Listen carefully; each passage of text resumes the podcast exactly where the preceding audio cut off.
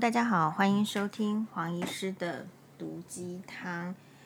哎，之前呢有一则新闻，就是年薪百万男拒买一克拉婚戒，惨被分手。这则新闻呢引起大家的呃关注跟热切的讨论。就是现在呢，我们其实结婚率是下降，结婚率下降呢，我觉得主要还是跟年轻人对于现在的生活的满意度。不知道是不是够，然后还有就是说，可能看到很多传统婚姻上面会遇到的困难，也有点却就是却步。那所以，在一个人还不确定自己的生活是不是已经是呃好的时候呢，他很难。其实婚姻的这个结婚率不高，就是代表说年轻人对于婚姻能不能带来更美好的生活这件事情是很疑虑的。那既然没有办法确定。保持现在的婚呃生活，那就会变成是首选，好，所以这个就会看到说，哎，这个年轻人的这个结婚率呢是下降的。好，那还是有很多人结婚嘛，所以现在这个新闻呢，他就是说有一个年薪百万的男生，好，他已经交往了一阵子，可是他因为自己不愿意买一克拉的婚戒给女友，惨遭。对方的分手，然后让他大叹说：“七年的感情敌不过一颗婚戒。”但是等整个，因为他投稿到这个 D Car 里面去，投稿之后呢，是他的状况是，其实哦，他自己是从小职员往上跑了哈、那二十六万干到如今，靠加班年薪破百，要靠加班呢。那因为吃住都在家里，所以妈妈会帮忙打理一切。所以过得还 OK，因为他显然这边就是没有房房租的问题，也没有外食会增加伙食费的问题，因为吃住吃住哦，其实食衣住行这个食呢跟住，其实以在台湾来讲，事实上是一个比较高的花费了，特别是住的部分，住的部分是一个怎么样高的花费呢？比如说，如果你不住在家里。你要去外面租或者是买房，现在的这个价格是蛮贵的。我们今天呢看到群组，哦，我参加一个群组，就是里面就是高雄大举为重女士啊，呃，一个这个知名的耳鼻喉科医师。那我们是女性，我们看到的话题是今年在九月的时候，重点县市实价登录这个涨跌排行。高雄市涨了一点一趴，也就是每平卖十八点四万；新北市每平卖三十五点三万，涨了零点六趴；台南市每平这个十九点二万，涨了零点五趴。实价登录涨跌排行榜，台北市每平六十七点八万，涨了零点四趴。好，那桃园市呢，就是呃，算持保持在。没有上，没有涨，没有跌，但是它每平也达到二十一点二万。台中市是也是没有涨，没有跌，每平二十三点九万。新竹市跌了二点九趴，每平是二十三点七万。这是九月，今年九月的重点县市实价登录涨跌排行。所以也就是说，当你在这个考虑结婚的时候，其实比如说你可能居住的县市，比如说你住台北市。你才有工作的机会比较多吧？也许台北市的薪资是不是可以，呃，给的跟其他的就是可能稍高一点，或是有可能差不多。但总而言之是台北居大不易。你可能现在的房价是以前的三倍，但是你薪水有变成以前的三倍吗？所以对年轻人来说，为什么没有办法结婚？以前的人，也许十年前、二十年前、三十年前。哎，你适婚年龄有适婚年龄这一词吗？现在都不敢讲这个适婚年龄了，因为这个适婚年龄会带来歧视。是不是说，如果你这个年纪没有结婚，后面代表什么问题？大家不敢讨论了。其实后面很基础的问题就是，适婚年龄到了，假设是 around 二十五到三十五，我们假设这是我的印象中传统概念里面里面的这个适婚年龄是二十五到三十五的时候。问题是，二十五到三十五岁的这个年轻的族群呢，他还没有建立家庭的能力。建立家庭要什么？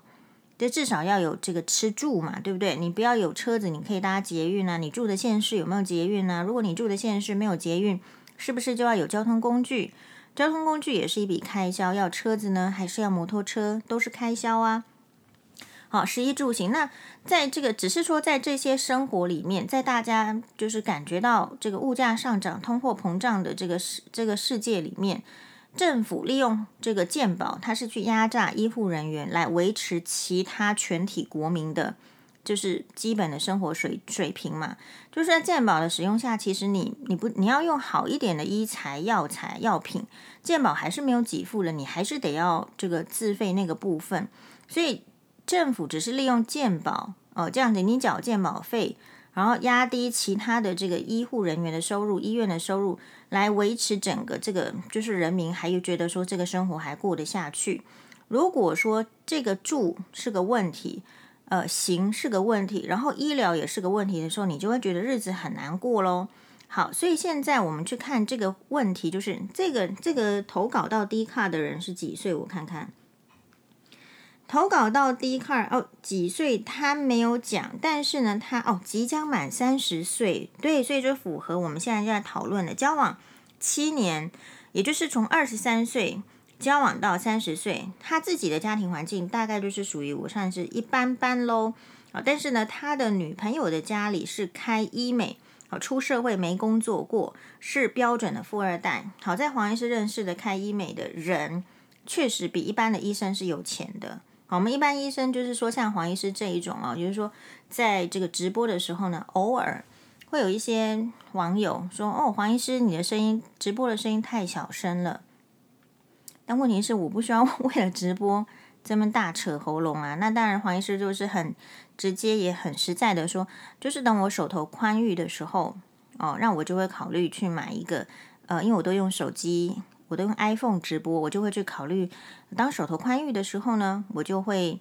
去考虑买一个在用 iPhone 直播的时候也可以呃收音的麦克风。好，那。那个网友就回得很有趣了，他说：“哎呦，这个医生也这个赚的薪水会比一般艺人高吧？啊，怎么也会有哭穷的？”他的意思就是这样。那黄医师就直接回他了，就说：“那一般人是有养小孩吗？一般人是有养生病的小孩吗？”哦，我曾经我跟大家报告过嘛，就是我们在这个呃抚养费的这个判决上，我们一个小孩是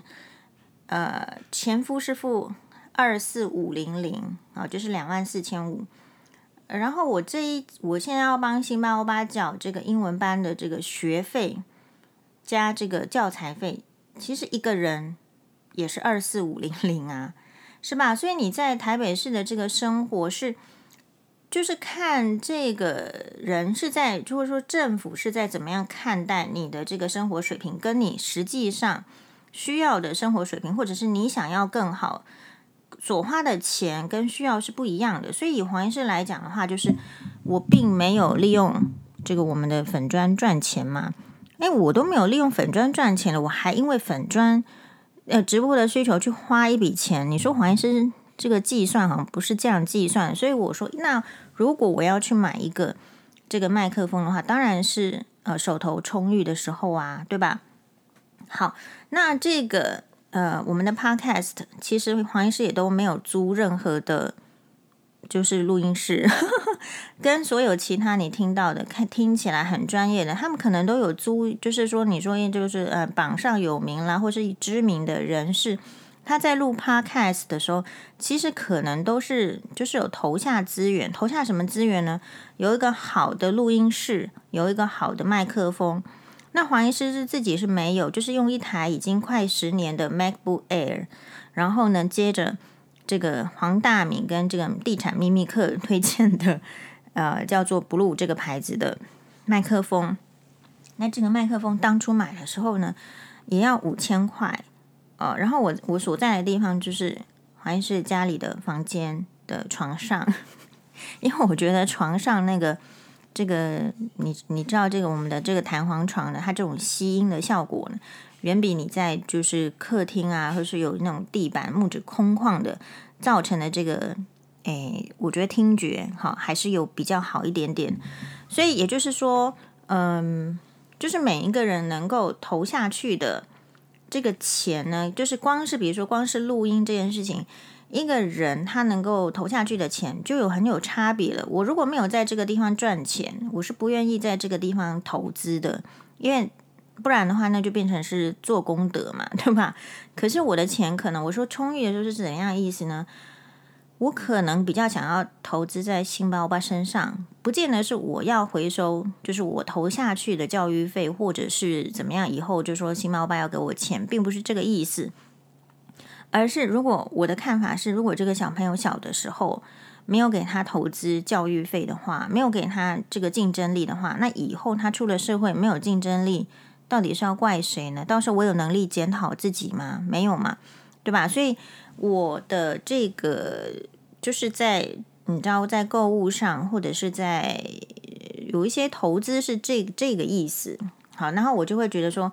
诶，每次跟我这个讨论，觉得说直播说声音声音太小，你就不能自己声音打开吗？那声音太小的话，你要不要去检查听力呢？大家都对自己的听力很有信心吗？其实你如果你超过四十岁，听力本来就是一个随着年纪会越来越差，而且有些人因为他的工作环境，有些职业伤害，比如说一直在很吵杂的环境里面，他的这个耳朵里面的这种听力的这个。这个结构呢，事实上是更容易退化的。眼睛会退化，难道听力不会退化吗？所以，如果你觉得别人讲的就是太小声，你要注意哦，可能这个听力也要自我关心，而不是说你觉得这个声音太小声，然后就一直在公众场合把电视开得很大声，把你的手机开得很大声，要求别人大声的。前提你要先确认，要关心自己，你的听力是不是有问题？如果都不理他，一定要等到听力受损到多少的时候，那时候也只有就是怎么样的助听器喽。好，再回过头来这个问题就是，所以这个女生其实已经不错了。其实她这个结婚呢是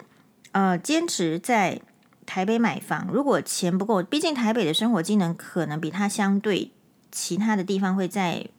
也许更容易适应或怎么样吧，但是女生也知道说在台北买房不易。我们刚刚报告过了，如果钱不够，可以先跟女方的爸爸借。女方是这样提出，但是原 PO 就极力的反对啊，认为先住在他家就好啦，有妈妈煮三餐，可以省下不少钱，比较轻松。除此之外呢，女友坚持要买一克拉的钻戒，就是婚戒，但是原坡则认为太花钱。我妈说戒指只是拿来拍照用的，之后就用不到了。但是女方觉得没面子，不买的话就不嫁。后来女方也是退呀，可能真的很喜欢这个男生嘛。这个男生应该长得不错吧？是不是？还是说七年的感情有点作用？所以女方是提出一人一半，但是他男方仍然觉得没有意义。那之后呢？就。也，他是觉得说女男生哦，不会觉得是自己的问题啦，都会觉得女方对他的冷淡是被闺蜜影响的，哦，所以最后就是分手，然后分手之后呢，就痛哭啦，晚餐吃不下，没心力去上班。是啊，你七年的感情分离开了，你就是会这样难过，好，然后也只好请妈妈帮忙请假，结果他妈妈说的不错，哈，结婚还是要门当户对，质疑自己的这个百年薪百万是不是还是很穷。是没有错。现在看你在哪里生活啊？如果你在台北市生活，又要考虑这个房租，或者是房贷，或者是车子车贷，或者是一些生活的这些，嗯，你没有办法删减的这个开销的话，其实百万年薪以前是在二十年前，百万年薪叫做高薪。那现代的话，百万年薪叫做是，我想已经已经是趋向是已经快要低薪了，因为。如果你赚的钱不能够糊口糊口的话，不能够安居乐业的话，那怎么能够叫高薪呢？好，所以这个问题呢，我们一泼到我们的粉砖里面，就有很多女性，还有就是男性也是表示说，诶，这个怎么会因为因为标题，因为新闻的标题就是如果不买一克拉就不要结婚，所以大家就会去想说，怎么会为了女生，怎么会为了一克拉，然后就说不要结婚呢？事实上，很多女生说。这个结了婚之后，不是这个是，就不根本不会戴一克拉钻戒嘛？哦，根本就是要去做家事，要煮饭呐、啊。一克拉就是也是锁在保险箱哦。甚至很多人说她没有一克拉，这个有老公爱就好了，她觉得爱情比较重要啊，怎么会是一克拉呢？好，至此我们知道说有一派的女生是觉得一克拉钻戒很重要，如果没有一克拉钻戒呢？诶，她就不要跟这个人结婚，七年的感情也可以放下。好，但事实上呢，有另外一派的女生是觉得说，就是诶，其实钻戒这种就是很表面的东西哦，然后呢，就算是买了之后呢，以后的婚姻生活可能也是放在保险箱，所以呃，还不如这样的钱呢，就是说不一定要花，不需要钻戒。好，那黄医师的这个看法是这样子，呃，第一个，首先我要问的是，这个一克拉的钻戒代表什么？这个一克拉的钻戒。它有什么用途？那这个一克拉的钻戒，呃，如果有跟如果没有会怎么样？事实上呢，你可以把它浓缩到更基本面。如果因为我说过，婚姻有各种形态，好，所以婚姻有各种形态。我要讲的是这个，我有时候一起录影呢，非常这个拜服的呃敬佩的这个瑞德大哥。瑞德大哥是非常知名的。呃，媒体人，然后他在讲政治啦，讲社会新闻啊，啊，因为他以前是这个很知名的这个呃记者，都有非常独到的见解哦，所以他其实呢，就是你知道，就是我们说的在媒体人里面是响当当的人物。好，这样子有成就响当当的人物呢，他当年他自己说，又有时候是在节目上说了，有时候是在后台说，他自己是说说过，就是。当年他要跟这个，因为他们那个年代的人，事实上结婚的比较早，所以你结婚早，你没有能力是应该的。二十岁怎么会有能力呢？二十四岁怎么可能会有什么能力呢？好，如果说当年就是结婚的早，然后呢，这家里呢没有这个提供什么特别的支援的话，其实男生年轻的男生跟年轻的女生结婚的时候没有能力是必然的事情。好，所以这个瑞德大哥他就说，他当年要结婚的时候都没有钱，他甚至送不起他老婆一克拉的钻戒，就是别人意思就是别人有的他没有。那为什么他会觉得别人有但他没有呢？就是。那个时代，以至于、呃，到现在的时代都一样。我不知道台呃台湾从什么时候开始，我们这个订结婚是需要订婚是订婚钻戒的，因为订婚钻戒它就是源自于西方的一些模式。也许当我们的这个婚礼呢，从这个古老的所谓的中式婚礼、台式婚礼转成西式婚礼的时候，这个订婚钻戒就变成了是一个西式婚礼当中的一个重要的信物啦，表示把你定下来啦这样的意思。不然您可能在更早的古代，呃，也许是你知道是送什么绸缎啦，送什么包包啦，送什么鞋子，反正也是一大堆的东西，呃，首饰啦、金饰，然后把你定下来。所以是后来是大家不喜欢那种很。就是你还要去准备东西，人家也不一定喜欢。到底要花多少钱？看不到，把它简化之后呢？现在呢这个到某一个时代之后，哎，大家都说订呃要结婚的时候准备一个订婚钻戒，然后去也许是求婚，也许甚至呢更浪漫的是一个跪地求婚。好，瑞德大哥就说他当年哦，就是甚至送不起他老老婆一克拉钻戒。好，那这件事情，所以我觉得男生送不。就是没有办法送得起这个一克拉钻戒，很 OK。但是你要知道，你送不起这个老婆别人都有的东西，你要知道。好，所以瑞德大哥在我们心中很崇高，就是他就是知道，而且他这件事情放在心上放了三十年。所以现在他的这个结婚好像快要几十周年，我不能给人家透露，对不对？几十周年的时候，他就现在有能力喽，哦，就是经过长时间，比如说二十年、三十年，真的把一个家庭建立起来不容易。然后呢，要买房，要呃栽培两个小孩，小两个小孩都要这个成家立业了，快要成家立业。总而言之，就是学业毕业了。然后呢，这个家操持人可能也很会理财，很会赚钱，或者说这个赚钱能力随着他的是时间的增加，他一直在努力的工作，然后也有不错的幸运的不错的发展，幸运跟实力都很重要，然后才会看到说一个家庭因为他的努力，然后他太太的努力，然后茁壮了。茁壮之后呢，我觉得瑞德大哥最特别的一点就是，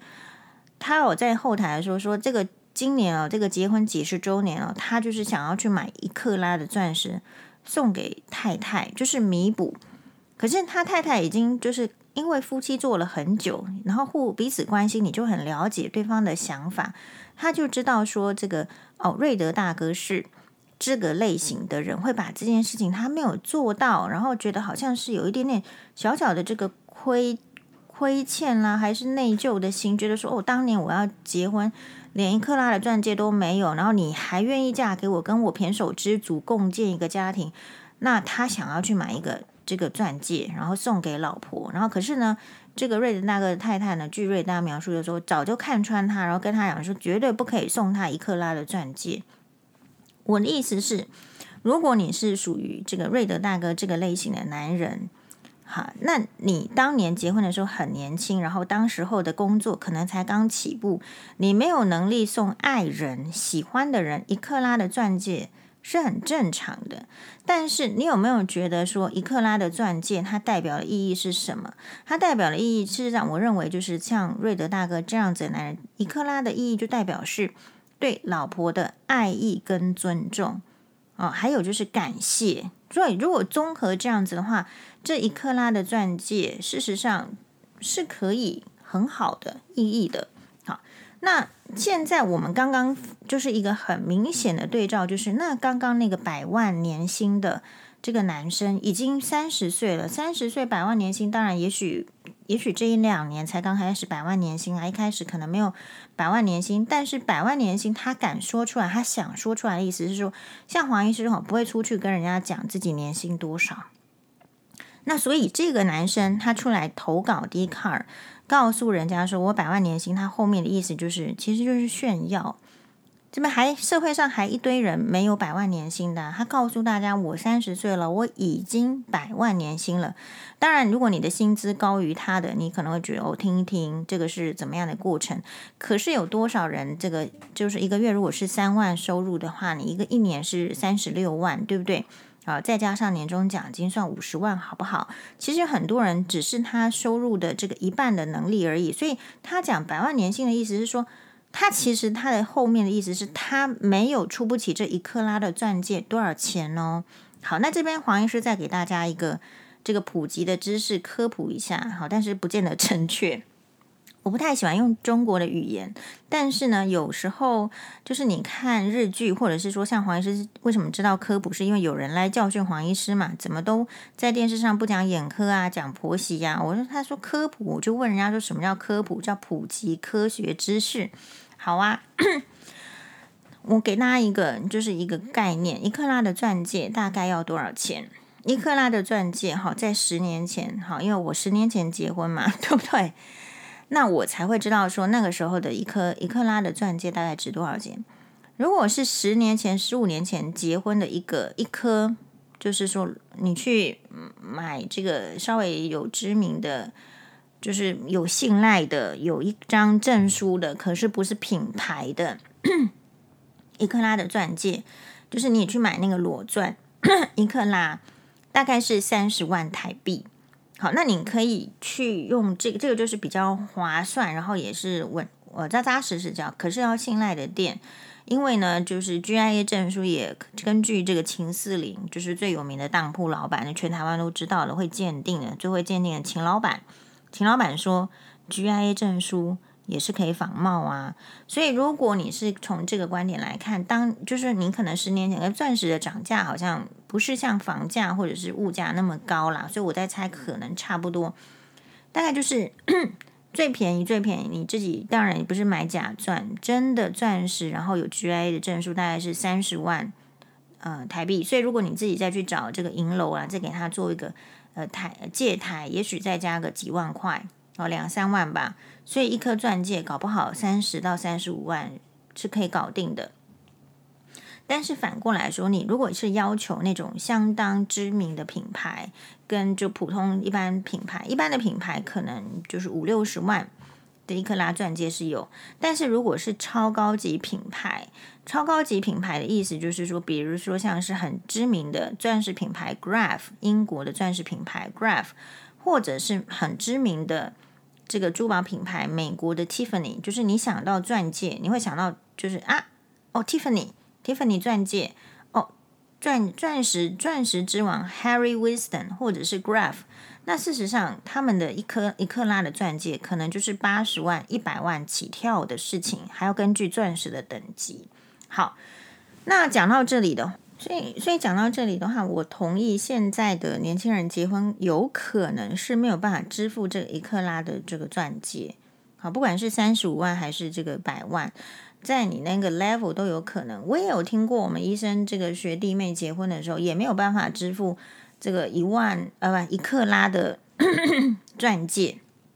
所以他们是买零点五克拉的。好，让我自己这个学姐结婚的时候，我很印象很深刻。她是卡地亚一克拉钻戒，但我没有问她多少钱。但是因为她结婚的那种恋爱影片啊，就是呃婚宴的时候放出来给大家的影片是黄医师制作的，所以我我有注意到那个是卡地亚一克拉的钻戒。好，那那回过头来，所以我同意，就是有可能在结婚的当下的时候，你是没有能力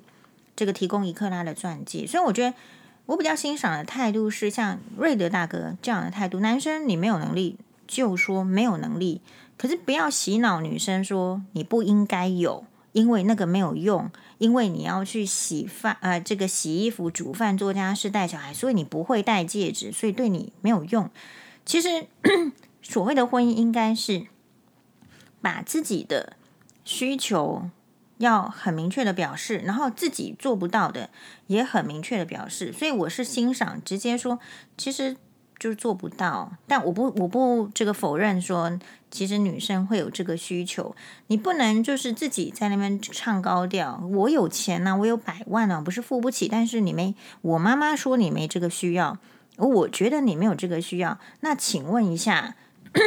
如果这个钻戒是不需要的，我需要钱，可不可以？就这么直白喽。如果说你觉得这个钻戒不需要，那请问你觉得我是我是需要什么的？你愿意提供给我什么的？就是这个婚姻当中，现在是男生或是女生都应该有共同的价值观嘛？那共同的价值观就是经过讨论才会得来的，所以不能够只谈一方的需要。比如说，好啊，如果这个女生就是同意，就不要这个结婚不需要一克拉的钻戒。那但是这个女生的需求，其他面的需求，比如说在房呃台北买房子，你也做不到啊，啊、不要跟爸妈妈同住，不要跟婆婆同住，啊、你也做不到啊。然后你为了要省钱，就说要住在家里吃三餐，不要去外面吃餐厅。那女生偶偶尔有时候就是想要，就是你你一直跟婆婆吃饭，压力也很大嘛，然后每天吃一样的菜色，就是稍微有一点点能力的人，都会想要去外面吃吃看的，不论是。呃，反正就是外，我有点外食，都会很想要的。那么在女男生只有看到自己的这个需求的时候，有看到女生的需求吗？所以这个感情，这个这个案例的感情很很可惜的，就是七年中他们都没有针对交往七年都没有针对这个讨论。所以其实男生女生哦，在一开始这个讨论，我觉得交往两三年，你大概就要讨论这个问题了。结婚的时候需不需要钻戒？比如说，因为我有看到，就是呃哦，那黄医师来讲一下自己的这个婚婚戒的这个经验好了。其实黄医师是这样子，我个人哦，我比较喜欢碎钻。对，我怎么会是这样的女生呢？可我就比较喜欢碎钻，因为碎钻可以做造型。然后呢，说实在，我是眼科医师嘛，所以我在看，我喜欢戴戒指。我很早的时候，大概三二二十几岁、三十岁，我自己就是喜欢在我的手上戴戒指的那种女生，所以我就是那种女生。有一些人是喜欢戴耳环，黄医师也喜欢戴耳环；有些人是喜欢品相是项链，他就喜欢项链。那黄医师就是那个手上一定会戴戒指，然后一定会戴耳环的女生。好，所以其实如果是我这样子的女生的话，那我就会觉得，呃，结婚的时候如果是经济负担得起，那就是要有钻戒哈。那最那一克，至于说是一克拉还是两克拉还是三克拉呢？其实我们是没有意见，碎钻我也可以。哦，那那那时候当年要结婚的时候，其实就是，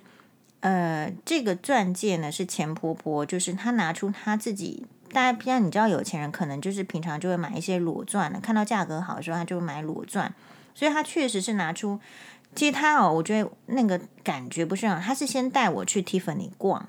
诶，我以为他们要送我 Tiffany 钻戒，哎呦，我觉得不错，开心啊。我觉得获得一颗 Tiffany 钻戒确实是女生的这种被洗脑式的这个梦想，但是这种洗脑挺愉快的呀，也没有不好啊，多一颗 Tiffany 钻戒，对不对？如果生活困难的时候还是可以卖得掉的，有什么不好？好，总而言之呢，他是先带我去丽晶，我我前婆婆约我去丽晶，就是呃这个金华酒不是啊，金华酒店，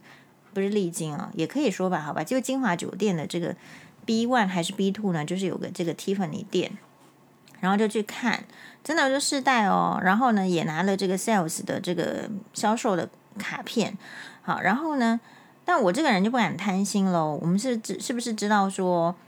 如果是 Tiffany 一克拉就蛮贵的，所以我的我的目标可能是其实零点五克拉也好啦，这个一克拉也好，但就是这样。可是没有想到是，他就叫我，他就说我们拿这个 DM 钻戒的 DM 回去参考，好啊，就拿了一个蓝色皮的这个 Tiffany 的封面，然后拿回去参考。哎，参考之后他才跟我说你喜欢哪一个，你告诉我。那 Tiffany 最最经典的就是那个六爪的嘛。好，那我也比较喜欢简单的，我也没有要这个外面再镶一堆钻的。然后我就说，哦，那就是这个这个经典六爪。我以为他们是要准备这个订婚钻戒呢，结果其实不是，是拿这个他自己以前买的这个钻石，然后呢就说要去就叫那个他知道的那个珠宝店，根据这个东西把它做成像 Tiffany 的那种钻戒。可是事实上不是 Tiffany，是他自己。拿出一个裸钻，然后叫他认识的珠宝店，然后相看成类似那样。好，那 Tiffany 这个钻戒跟你说，那你这样子的话，大家为什么要买 Tiffany 钻戒？不就大家都可以模仿吗？是吗？是不是？所以我相信 这中间还是有一个差距在。如果你喜欢，我们这边没有没有说这赞成仿冒，我其实不太赞成这样的行为啦。好，就不太喜欢说你喜欢什么，然后去做成它什么，因为我觉得那种品牌的这个专利或者设计哦，都是经过心血的结晶。如果你喜欢它、尊重它，或者是尊重这种智慧财产的话，你应该就是去买它。那如果买不起没有关系，那就不要仿冒它。我大概个人就不要用，不要仿冒它。我个人的态度会是这样。好，所以其实黄医师的这个订婚钻戒其实就是这一颗。然后其实一克拉哈，你只是听起来好像很伟大啊，两那是因为你不是过两克拉跟三克拉的生活，你觉得一克拉就是很伟大。其实一克拉戴在手上哈，其实它也不怎么大。然后呢，黄医师周围的朋友是怎么样？其实这个黄律师结婚的时候，这个她老公也是送她一克拉的钻戒啊。那我学姐结婚的时候，其实大家收到的大部分都是一克拉 的钻戒以上来，她没跟我们讲。所以有时候是你说，她说她的闺蜜都是这样，是因为她已经到达那个层次。就是我没有周边的朋友是大家都要结婚了，所以我周边的朋友可能都已经就是到一个年纪了，然后交往的对象，然后等等，其实大家都买得起一克拉的。好，所以当黄医师知道说这个一克拉的这个钻戒哦，因为我们不是说后来锁在这个保保险箱嘛，锁在保险箱。诶，离婚了，这个不是送我的东西吗？怎么会锁在他保险箱不愿意归还的时候，我会觉得说，诶，那你就是特意要搞我，搞我的意思是说，他可以到这个法庭上说，这个当初这个订婚钻戒是借借我戴哦，所以他今天可以不要拿回来。好，那当然这个珠宝案的官司呢，也许以后有机会我们可以开一集来讲，因为今天这一集就是重点在这里，所以你为什么要一克拉的钻戒？各位亲爱的网友，特别是女性的网友，如果你手上有一克拉的钻戒的话，根据琼瑶小说《庭院深深》，当你跟这个家里面处不好啊，然后婆婆呢对待你不好，要虐待你，想要去死的时候，觉得举目无亲，没有任何的机会的时候，里面的女主角张含烟看到手上的一克拉钻戒，就有了不同的想法。就变卖这个一克拉的钻戒去美国求学，展开她的新的人生。这个当年一克拉钻戒当然可以做很多事情，现在是没办法做那么多事情。所以，如果现在的女生你连没有办法做那么多事情的一克拉钻戒都不要的话，你得先确保你自己是不是一个有什么能力的人。可是黄医师在几集前面的 podcast 都说过，有时候你的能力是有的，可是你结婚之后，你的能力就削弱了。是被这个社会、这个家庭制度无情的削弱了，因为需要你照顾小孩，所以你不能上班；因为你的小孩还小，所以你不能上班，所以你几乎没有赚钱的能力。你以为你有能力，可是事实上你的能力被削弱，就是好像说你，你以为你是将军，后面有几几千万个士兵可以帮你打仗，可是后来发现只剩下你一个人。这个是很多人在结婚之后可能会遇到的问题。那为什么会遇到这个问题？是来自于说，哦，你这个嫁的老公可能是素行不良，可是你这六七年都没有发现，其实他可能是个骗子，他只是想把你骗回家，然后就是当这个保姆，当这个帮佣，然后还洗脑你说这个佣人是不用戴戴戒指的。其实你遇到的情况不就是这样吗？所以如果以这样的立场来讲，呃，如果你这个男生要结婚的时候不能拿出一克拉钻戒，可以理解，但是你可以做到其他什么呢？这个就很重要。那你不能说我这个也做不到，那个也不做到，然后这个 A B C D 一直到 Z 都做不到，然后你再大声嚷嚷的说，如果你不理解我，你就是一个这个很难相处的女生。但是问题应该要检讨的是，为什么人会变成婚前就这么没有能力？我们女生很多是婚后之后变成没有能力。那现在为什么大家接受了婚前就没有能力的男生？那我们如何培养婚前应该有能力的男生呢？对吧？那另外一方面来说，如果你是像这个比较有钱的男生，可是你凭什么觉得你这个钱不应该花在这个女朋友身上？女朋友不花，我觉得可以啦。好，但是你女朋友不要跑就可以嘛。那但是你凭什么觉得你的钱不应该花在老婆身上，不应该花在小孩身上？你这个钱不花在他们身上，只愿意花在自己身上的时候，你是不是应该把输精管结扎，不要生小孩，不要结婚，不要害人家？因为生活就是要花钱。好，所以这个一克拉的钻戒它代表的是什么？其实它代表的是一个就是钱呐、你你在那边讲什么爱一个梦幻，什么一颗钻石很久远，好，代表的是爱情是。因为男人有爱喜欢你的时候，他才愿意掏出钱花在你身上嘛。女生是有时候是真的是乱花钱，对吧？这个男生没有很爱了嘛，然后也花钱在他身上。女生常常有时候是乱花钱的，所以可是男生呢？男生会乱花钱吗？没有，男生如果不愿意花在这个女生身上，他肯定是不够爱你的。就这样。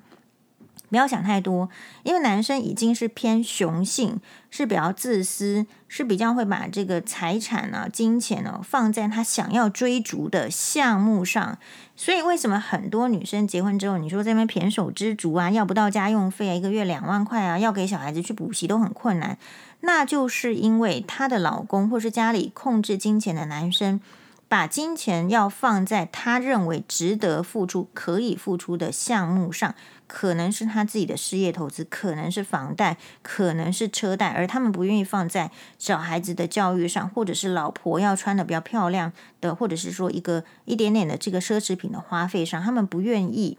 好，所以你婚前就要看清楚这个男生他是哪一些点不愿意。好像比如说黄医师那个时候呢，好，这个是订婚钻戒，对不对？订婚钻戒，订婚之后，后来就是到了这个结婚的婚戒。那那时候我们就很开心啊，婚戒。然后你会想说，这个前夫应该是什么什么牌子都买得起吧？什么婚戒都不会差太远嘛？因为婚戒其实就是一圈碎钻的意思嘛，就是 band ring，就是一圈的。你可能可以单圈，然后是呃，你可能是白 K 金的材质，或者是黄 K 金的材质，或者是一圈的这个镶钻。当时候最简单的一个，比如说，如果是有品牌的卡地亚的结婚的这个钻戒，是我这个认识的这个检察官这个女性朋友，她的这个，因为她在我一一两年前结婚嘛，所以我对她的这个事情会比较有印象。她呢，她呢就是一个卡地亚的 band ring，就是结婚的钻戒。那那时候呢，一圈碎钻大概就是十万台币左右。好那所以黄医师也有把这个考虑进去，然后各家品牌的这个结婚戒指，就是一圈的、单圈的，都有都有去看。然后像手妹就蛮贵了啊。那那你男生也要一个婚戒嘛，女生也要有个婚戒。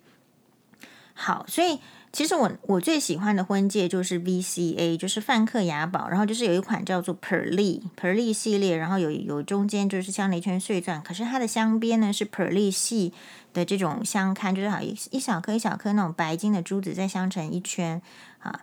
这个这个就是这个结婚的这个戒指。那我当时候是想买这个，然后这个戒指，那可是呢前夫就说他比较喜欢另外一个法国的这个品牌啦，叫 b o s o n。他说可是法可是另外 b o s o n 品牌对于当时那个年纪的我。其实就是还有，我觉得每个人喜欢珠宝有他喜，嗯，他他的个性跟喜好，所以其实就不是我喜欢的，不是我的首选的。但是他我可以听得出来，前夫就一直劝我要考虑是不送，可我觉得我这个整个婚姻当中唯一做的最好、最正确的事情，就是我的婚戒我坚持了 VCA，因为那个是我每天会戴，我确实也每天戴。我就算是这个辛巴在加护病房的时候，我去在那边给他弄啊、洗澡啊、弄那个澡盆啊，哈，然后在那边扫地呀、啊，或者是我看门诊的时候要洗手，其实我也是都有戴。好，那如果说你每天都戴的话，那个钱就相对不贵喽。所以为什么大家会觉得一克拉的钻戒没有必要是怎么样？是因为你不敢戴，你也不想戴。但一个东西买了不不敢戴，不想戴，放在那儿，你当然就怎么样呢？就觉得没有必要。可是我就说，就像你举这个张含烟的例子，哈，庭院深深里面张含烟的例子，有时候你不要在婚姻当中。就是你没有资本，然后能力被削弱之后，你最后想要离婚的时候，你发现你连律师费都出不来，就一直要问律师费是多少钱。其实一颗钻一克拉钻戒卖掉就会有就会有律师费了嘛。好，对对，所以你有时候事情要想远一点。那现在男生愿意给你这个钻戒的时候呢，你不要在那边假大方啊，我不用啦。哦，好像不用的女生是比较高尚嘛？不会，黄医师觉得比较笨。哎，因为表示你不知道，就是未来的凶险。表示说你是看得起自己，没有错。你觉得你想要的东西不要人家送，不要男生送。可是你不知道的是说，其实在这个这些都会造成这个婚婚婚姻当中的心态的不平衡。比如说一你一直付出，然后可是男生一直不想要出钱。那这样子会消磨那个爱情，所以当有这个网友说：“哦，一克拉的钻戒不重要，在婚姻中有爱情比较重要。”我觉得这个话非常的天真，因为婚姻中有太多的事情去消磨你的爱情了。可是钻戒是消磨不了的，它就是硬度很高。Yes，所以婚姻跟爱情还有钻戒，也就是金钱的价值，本来就是应该要分开来看。你不要用一个似是而非的 title 去去洗脑女生，说你不需要钻戒，因为我们现代人没有人在戴钻戒，在洗手，在做菜哦。当然，我告报跟大家报告一下，我就戴那个那个 VCA 的婚戒，一直在做很多事情，然后也因为它一直戴在我手上。所以我离婚之后，这个戒指还在我这里。那那个一克拉，对不对？你你以为这个年轻女生的概念，一克拉不要每天戴啊，你就锁在保险箱。你离婚的时候，你就是被人家这样子给你践踏，说哦，这个是借你戴的，然后你也拿不走。所以为不要说一克拉不好不实用，实用的很啊，你就戴啊，你戴在手上，你就是一个可以戴一克拉钻戒的女生啊，怎么怎么有意见吗？是吗？然后你就戴呀、啊。好，所以。不给才是，就是说值得，就是你去思考说他不给，那他到底要给什么？那一克拉钻戒给了你，你就好好的戴，好好的利用，这个才是就是比较，就是黄医师的想法。那你人生会经历很多，你不要那个男生哦给你这个洗脑，你就真的也傻傻的接受了，对，那当然，这个你说黄医师，那前夫是这个是不是也黄医师也有送他婚戒啊？有啊，他也没有给我挑比较便宜的，啊，他去挑的也是很贵的品牌，叫做熊妹，就是法国的品牌，法国百超过百年，非常资深，好像有比 VCA 资深哦的这种品牌，就是熊妹。他的婚戒，哎，我忘，他好像有一，他一圈是白金，因为男生呢，如果不要戴钻的也比较多，男生是这样，那说一圈，光是一圈白金。然后后面一个小小小小非常小，不到不到什么零点一克拉的那种小钻，啊，哎，一个婚戒也是要七万块呀，是吧？所以当然了，就说女生你在在想这些事情的时候，这都是你在意的，你在意你就承认你在意，你不要觉得说其实是羡慕，你不要结了婚之后羡慕人家，羡慕人家老公送东西，然后羡慕人家。的太太可以拿名牌包、戴珠宝，然后你都觉得说你你羡慕，可是你又不敢讲。其实你的需求，你什么时间都可以讲啊，讲是一回事啊。然后有没有钱去买，然后整个婚姻中就是说，呃，要怎么支配，又又在共同讨论。所以每个人都可以讲梦想。所以女性最可悲的就是结婚前、结婚当下，连订婚的时候，连一克拉的钻戒的梦想，人家都觉得不给你讲。所以那个 case，他后来决定取消婚约是非常正确的。谢谢大家的收听，马丹呢。